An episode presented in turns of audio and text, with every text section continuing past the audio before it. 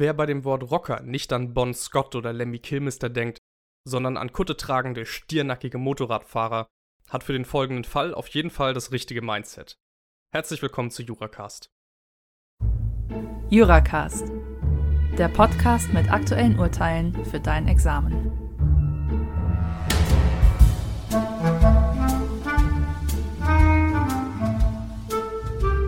Ich bin Lasse und heute soll es um eine Entscheidung des BGH gehen, die auch außerhalb von Juristenkreisen große mediale Aufmerksamkeit erhalten hat.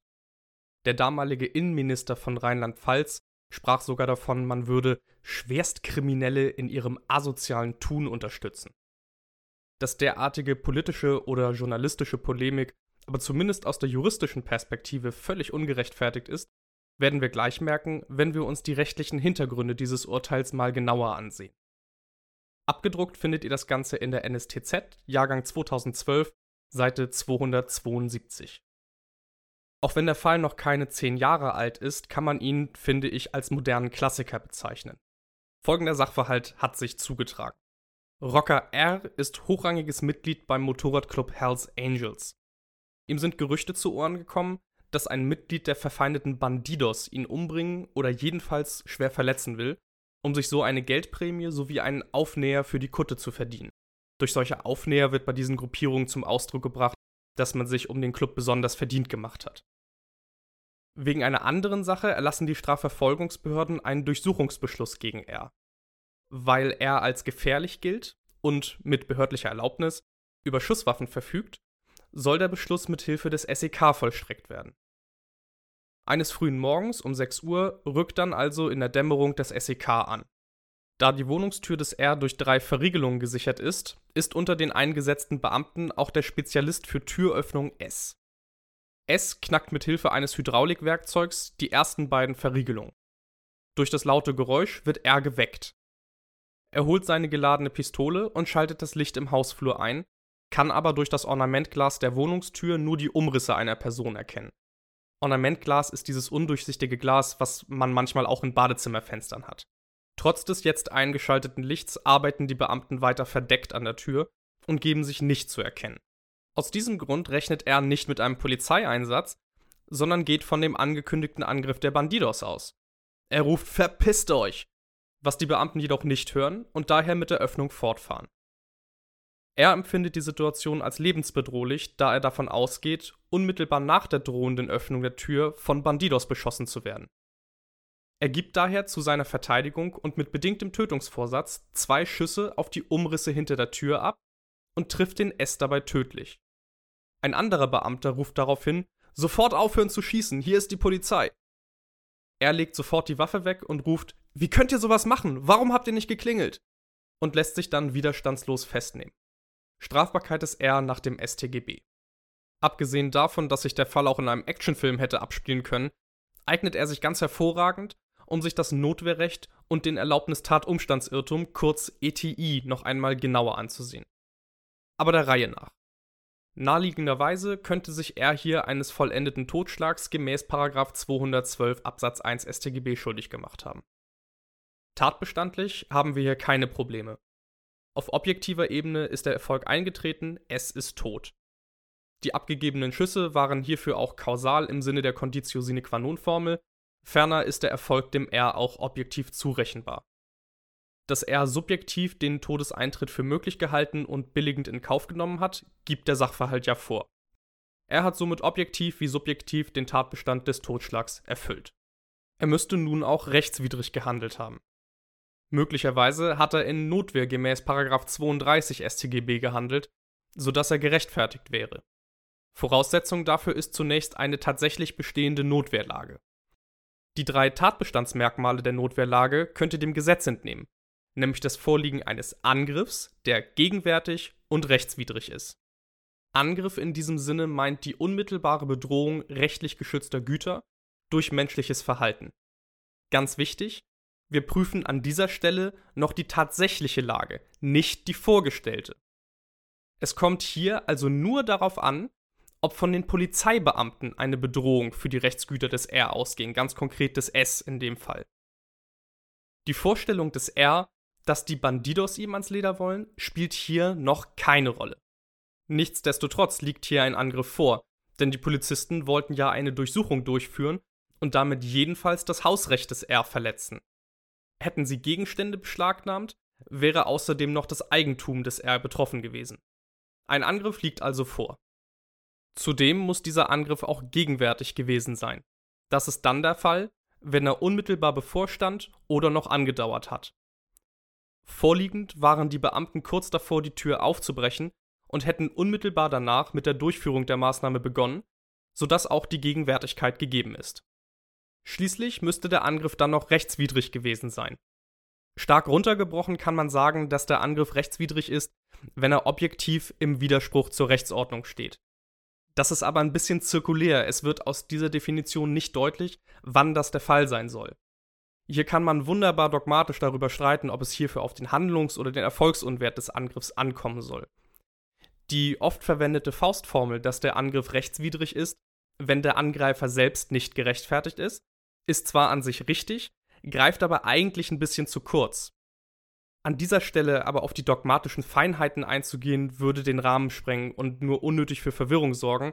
Daher möchte ich die Interessierten von euch auf die Lehrbuch- und Kommentarliteratur verweisen. Zurück zum Fall. Zweifel an der Rechtmäßigkeit des vorliegenden Polizeieinsatzes könnte man deshalb haben, weil es sich bei der Durchsuchung grundsätzlich um eine offen durchzuführende Maßnahme handelt. Hier haben die Beamten sich aber nicht als solche zu erkennen gegeben, sodass es an einer gesetzlichen Ermächtigungsgrundlage für die Durchsuchung fehlen könnte. Der BGH hat die Entscheidung dieser Frage mit Verweis auf das Vorliegen eines ETI offen gelassen, das ließe sich sicher auch in einer Klausur gut hören. Da im ersten Examen aber keine vertieften Kenntnisse des Prozessrechts vorausgesetzt werden, kann man, denke ich, ebenso vertreten, dass laut Sachverhalt ja ein Durchsuchungsbeschluss vorlag und die Maßnahme daher rechtmäßig war. Im Ergebnis lag also kein rechtswidriger Angriff, mithin auch keine Notwehrlage vor, sodass die Schüsse des R nicht gemäß 32 gerechtfertigt waren. Jetzt kommen wir zum eigentlichen Schwerpunkt des Falles. Er stellt sich nämlich vor, dass vor der Tür Bandidos lauern, die ihm nach dem Aufbrechen der Tür direkt über den Haufen ballern wollen. Er könnte sich also in einem Erlaubnis-Tatumstandsirrtum befunden haben. Wichtig ist, dass sie hier gliederungstechnisch unterscheidet zwischen dem Vorliegen eines ETI und der Rechtsfolge des ETI, sonst wird das Gutachten ziemlich unübersichtlich. Wo genau man den ETI im Gutachten prüfen sollte, lässt sich nicht zu 100% richtig oder falsch entscheiden, da die Rechtsfolgen der vertretenen Ansichten jeweils einen anderen normativen Anknüpfungspunkt haben. Das sehen wir gleich noch. Ich persönlich würde den ETI im Rahmen der Rechtswidrigkeit direkt nach der Ablehnung der Notwehr prüfen. Das wirkt irgendwie in sich stimmig. Aufbaufragen werden in der Klausur aber nie diskutiert, sondern einfach entschieden. Wichtig ist hier vor allem, dass ihr das Problem erkennt und natürlich behandelt. Kurz als Reminder, wir prüfen immer noch im Rahmen des Totschlags unter römisch zweitens die Rechtswidrigkeit der Schüsse, hatten da unter arabisch erstens die Notwehr abgelehnt prüfen jetzt arabisch zweitens den Erlaubnis-Tatumstandsirrtum und hier unter klein a erstmal das Vorliegen des ETI und dann unter klein b die Rechtsfolge des ETI. Voraussetzung für das Vorliegen eines ETI ist, dass sich der Täter irrig Umstände vorstellt, die, wenn sie tatsächlich vorlägen, die Rechtfertigung begründen würden. Eine Rechtfertigung kann sich klassischerweise, wie hier ja auch, aus 32 ergeben. Es kann aber auch die irrige Vorstellung über eine rechtfertigende Einwilligung zum Vorliegen eines ETI führen. Das als kleiner Exkurs für den Hinterkopf. Wir legen also jetzt die irrige Vorstellung des R zugrunde und schauen, ob die Schüsse, die er auf die Tür abgegeben hat, bei einem Angriff der Bandidos vom Notwehrrecht gedeckt gewesen wären. Also nichts anderes als eine zweite inzidente Notwehrprüfung, bloß mit den irrig vorgestellten Rahmenbedingungen. Erster Punkt ist wie immer das Vorliegen einer Notwehrlage, also eines gegenwärtigen rechtswidrigen Angriffs. Hätte wirklich ein Killerkommando der Bandidos vor der Tür gestanden, hätte eine objektiv rechtswidrige Beeinträchtigung der notwehrfähigen Rechtsgüter Leben und körperliche Unversehrtheit des R unmittelbar bevorgestanden. Eine Notwehrlage lag nach der Vorstellung des R also vor. Ihr merkt, ich formuliere teilweise im Konjunktiv, da es sich ja die ganze Zeit nur um die von R vorgestellte Situation handelt. Fraglich ist nun aber, ob die von R tatsächlich gewählte Notwehrhandlung, bei Annahme, dass seine irrige Vorstellung zutreffend war, auch von 32 gedeckt gewesen wäre. Die Notwehrhandlung, also die Schüsse, müssten erforderlich und geboten gewesen sein. Erforderlichkeit liegt dann vor, wenn das eingesetzte Mittel zur Abwehr des Angriffs geeignet und im Rahmen einer Ex-ante-Betrachtung unter mehreren gleichgeeigneten das relativ mildeste Mittel war. Bei der Frage nach der Geeignetheit gibt es eigentlich fast nie Probleme in der Klausur, da die Mindestanforderungen hier sehr niedrig sind. Es reicht nach herrschender Meinung aus, wenn die Verteidigungshandlung die Möglichkeit eröffnet, den Angriff irgendwie und sei es auch nur geringfügig abzuschwächen, zu erschweren oder zu verzögern. Und das Erschießen des Eindringlings wäre zweifelsohne geeignet gewesen, den vorgestellten Angriff auf das Leben des R zu verhindern. Etwas spannender wird es bei der Frage nach dem mildesten Mittel. Der Verteidiger muss sich hier nicht auf ein weniger geeignetes Mittel verweisen lassen, um die Rechtsgüter des Angreifers zu schonen, etwa indem er die Flucht ergreift. Dieser Grundsatz ergibt sich aus dem sogenannten Rechtsbewährungsprinzip. Das heißt, dass der Verteidiger nicht nur zum Schutze seiner eigenen Rechtsgüter, sondern auch zum Schutze der Rechtsordnung insgesamt auftritt. Von hier kommt dann auch die bekannte Faustformel, das Recht braucht dem Unrecht nicht zu weichen. Er durfte also das Mittel wählen, das den Angriff sofort, endgültig und ohne Risiko beendet. Allerdings muss die Erforderlichkeit des Einsatzes von Schusswaffen, wie hier im vorliegenden Fall, immer besonders genau geprüft werden. Grundsätzlich gilt folgender Vierschritt. Erst Androhung des Schusswaffengebrauchs, dann Warnschuss, dann ein nicht tödlicher Schuss, zum Beispiel in die Gliedmaßen, und erst dann als Ultima Ratio darf tödlich geschossen werden. Hiervon macht der BGH in ständiger Rechtsprechung allerdings eine Ausnahme, und zwar dann, wenn sich der Verteidiger durch die Androhung des Gebrauchs oder durch einen Warnschuss seines effektivsten Verteidigungsmittels berauben würde. Das ist insbesondere dann der Fall, wenn dadurch eine Eskalation der Lage zu befürchten wäre, weil der Angreifer plötzlich feststellt, dass sein Opfer verteidigungsbereit ist.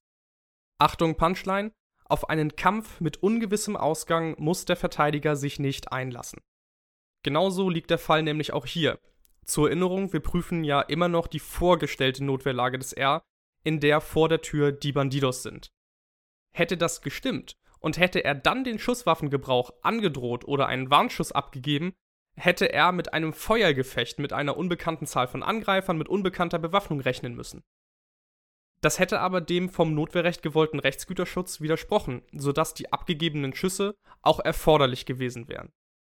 Darüber hinaus hätte hier auch keine der Fallgruppen der sozialethischen Einschränkungen des Notwehrrechts vorgelegen, insbesondere auch kein krasses Missverhältnis zwischen Eingriffs- und Erhaltungsgut, die sind ja hier gleichwertig, auf beiden Seiten das Leben und die körperliche Unversehrtheit.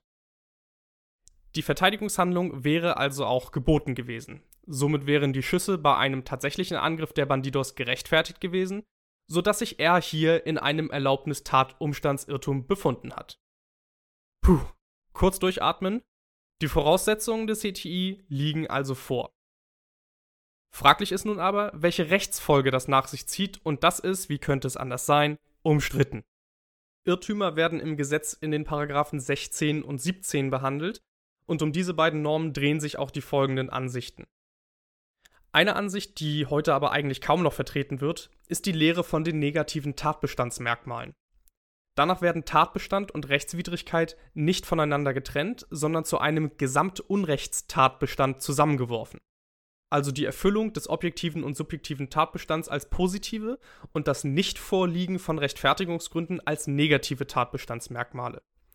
Irrt der Täter über die Voraussetzungen von Rechtfertigungsgründen, wie hier der R über das Bestehen einer Notwehrlage, so kann 16.1.1 nach dieser Ansicht direkt angewendet werden.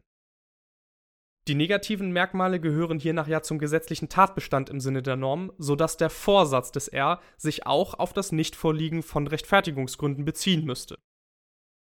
Das ist hier nicht der Fall. Er hält sich ja für gerechtfertigt, sodass nach dieser Ansicht der R mangels Vorsatz nicht strafbar wäre.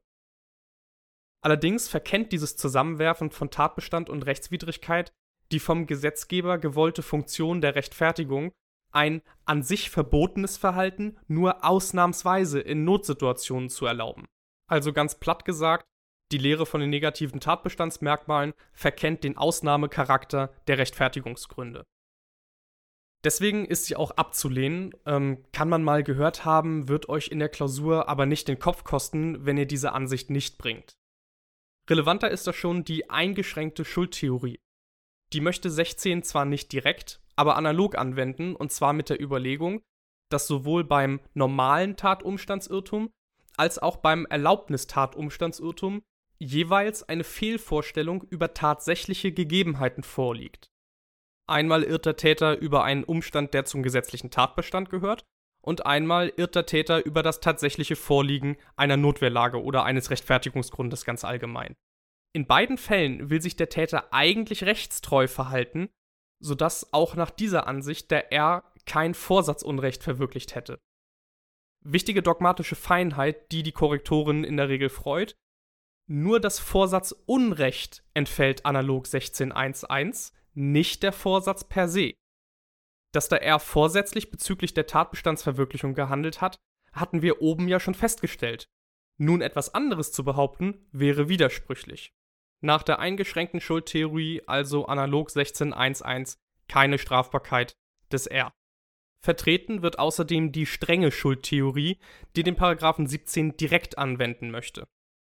Begründet wird es damit, dass das Unrechtsbewusstsein des Täters ein Element der Schuld sei, und zwar sowohl bei Irrtümern über das Vorliegen eines Rechtfertigungsgründes, wie hier, als auch bezüglich dessen rechtlicher Bewertung.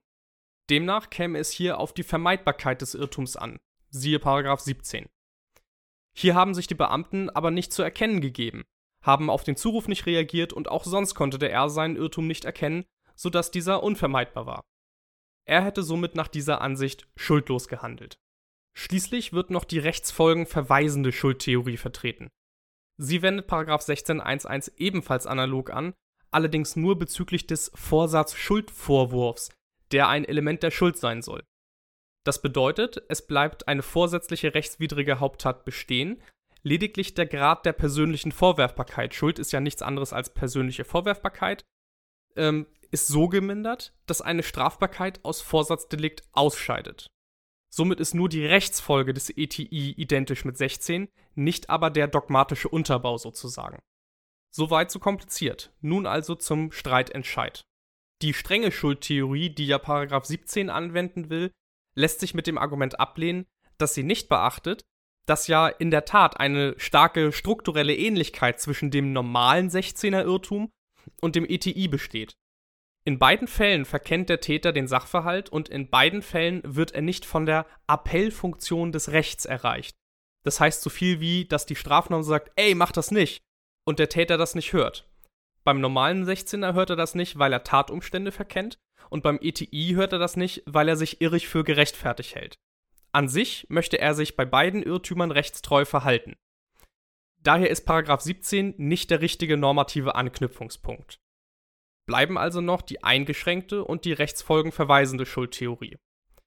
Gegen die eingeschränkte Schuldtheorie spricht, dass bei Entfall des Vorsatzunrechts eine Bestrafung eines bösgläubigen Teilnehmers ausschiede. Wir brauchen ja für eine Teilnahmestrafbarkeit immer eine vorsätzliche rechtswidrige Haupttat. Dieses Problem hat die rechtsfolgenverweisende Variante nicht, da lediglich der Vorsatz Schuldvorwurf und nicht der Vorsatz entfällt. Man kann aber Zweifel daran haben, ob die Frage, ob der tatbestandsmäßige Vorsatz, also quasi das, was nach Entfall des Vorsatzunrechts, siehe oben, übrig bleibt, für eine Teilnahme ausreicht oder nicht, keine Frage ist, die von der Irrtumslehre beantwortet werden sollte. Ist ein langer Satz, ich weiß, sonst nochmal zurückspulen, bisschen langsamer anhören. Außerdem ist der Begriff der Vorsatzschuld, die dazu führen soll, dass zwar nicht das Unrecht entfällt, wohl aber die Rechtsfolge von 16 angewertet werden soll, ziemlich schwammig. Wie so oft gilt, mit entsprechender Argumentation ist das meiste vertretbar. Der BGH folgt, wenn auch nicht immer ganz stringent, der rechtsfolgenverweisenden Schuldtheorie. So oder so ist der R jedenfalls nicht wegen vorsätzlichen Totschlags strafbar.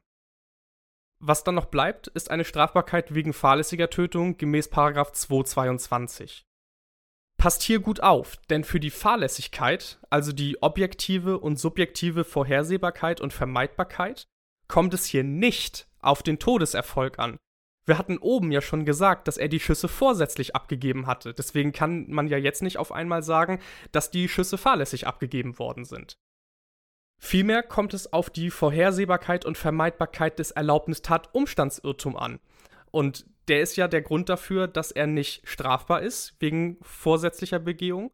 Und äh, da kann man dann auf die Argumentation nach oben verweisen, wo wir bereits im Rahmen des Paragraphen 17 festgestellt hatten, dass aufgrund des verdeckten Vorgehens der Polizei für R nicht erkennbar war, dass es sich nicht um Bandidos handelt, sondern um die Polizei. Der BGH hat deshalb unseren Rocker völlig zu Recht freigesprochen. Ich habe jetzt aufgrund der begrenzten Zeit und wir sind schon ein bisschen länger als normalerweise nur einige der zentralen Argumente zu diesem bei Klausurerstellern sehr beliebten Streitstand genannt. Ich würde euch empfehlen, die Problematik rund um den ETI auf keinen Fall auf Lücke zu setzen und das Ganze mit einem Buch oder Skript nochmal nachzuarbeiten. Wenn euch die Folge gefallen hat, folgt und liked uns auf Facebook, Instagram und YouTube, teilt unseren Stuff an eurer Uni. Für Fragen, Lob oder Kritik nutzt gerne die Kommentarspalte oder schreibt mir an lasse.examenspodcast.de. Ansonsten bedanke ich mich fürs Zuhören, wünsche euch frohes Schaffen, viel Erfolg und bis zum nächsten Mal.